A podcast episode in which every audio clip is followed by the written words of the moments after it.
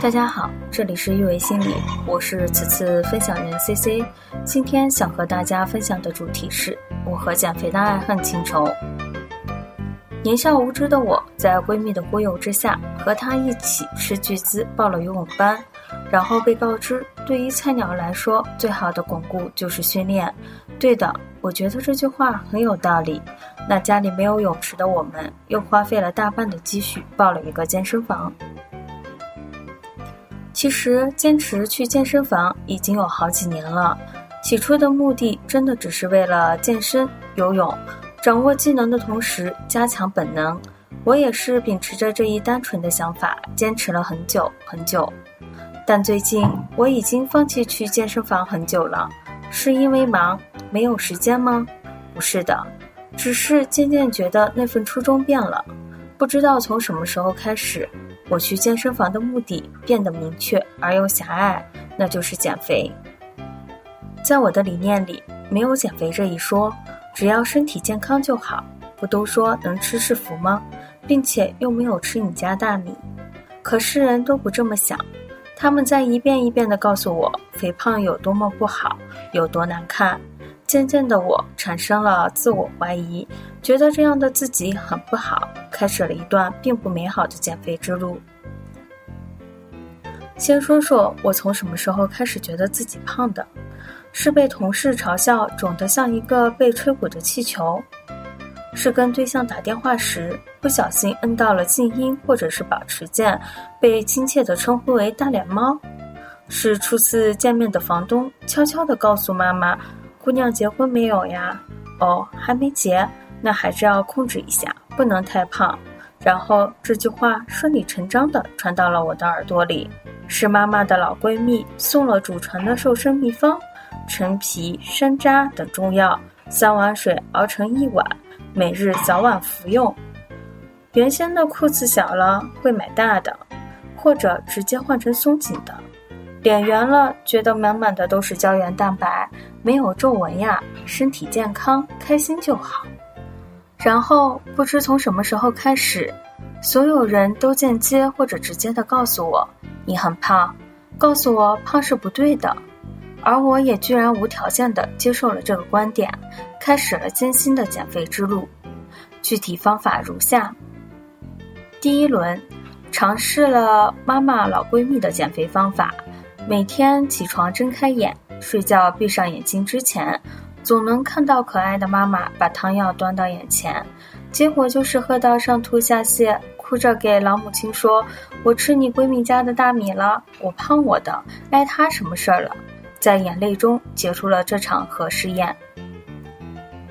第二轮食物篇分为以下几个小篇幅：第一，不吃早饭；第二，戒掉碳水。第三，戒掉糖油混合物；第四，戒掉糖原；第五，每天补充维生素 B；第六，只吃单一的食物，等等等等。对的，但凡身边有人尝试了能瘦的法子，我都试了。看着就几个字，我经历了一年，不是饿得头晕眼花、四肢无力，连拿筷子的手都在抖，连吃个蛋糕、喝个饮料都有深深的罪恶感。就是然，并没有卵用。都说民以食为天，我把天捅了一个大窟窿的同时，还把自己搞得焦虑不堪。第三轮健身房，对的，我开始我的健身打卡模式，器械、游泳、操课、跳绳、爬楼梯，我换着来。健身装备买了不少，每天早出晚归的披星戴月。是健身房的打卡家人，感动了自己，却并没有感动脂肪。但是体重也是很给力的呀，只增不减。对了，我谢谢您嘞，体重秤这个叛徒也没有存在的必要了吧？关了小黑屋，真的是一顿操作猛如虎，仔细一看原地处。接下来就是陷入到极度的自我怀疑及自责中。成了一个恶性的循环，直到有一天，我在微博上看到了一句话：“每个人都是被上帝咬过一口的苹果，所以人注定不是完美的。”中国也有句成语叫做“人无完人”，在接受了这个现实之后，我做了如下的改变：第一，开始主动屏蔽掉外界给我传达的焦虑。不可否认，有时他们真的是出自于对自己的关心，但是这种关心却成为了我的一种负担。在表达感谢的同时，我选择做我自己。第二，给身体做了一个全面的检查，排除器质性病变，然后根据现有的问题，及时做出改善方案。第三，承认肥胖这个事实，和肥肉做朋友吧，开始了解脂肪是怎么堆积产生的，需要如何去消耗，科学的对待一切，也不再将注意力集中在体重上。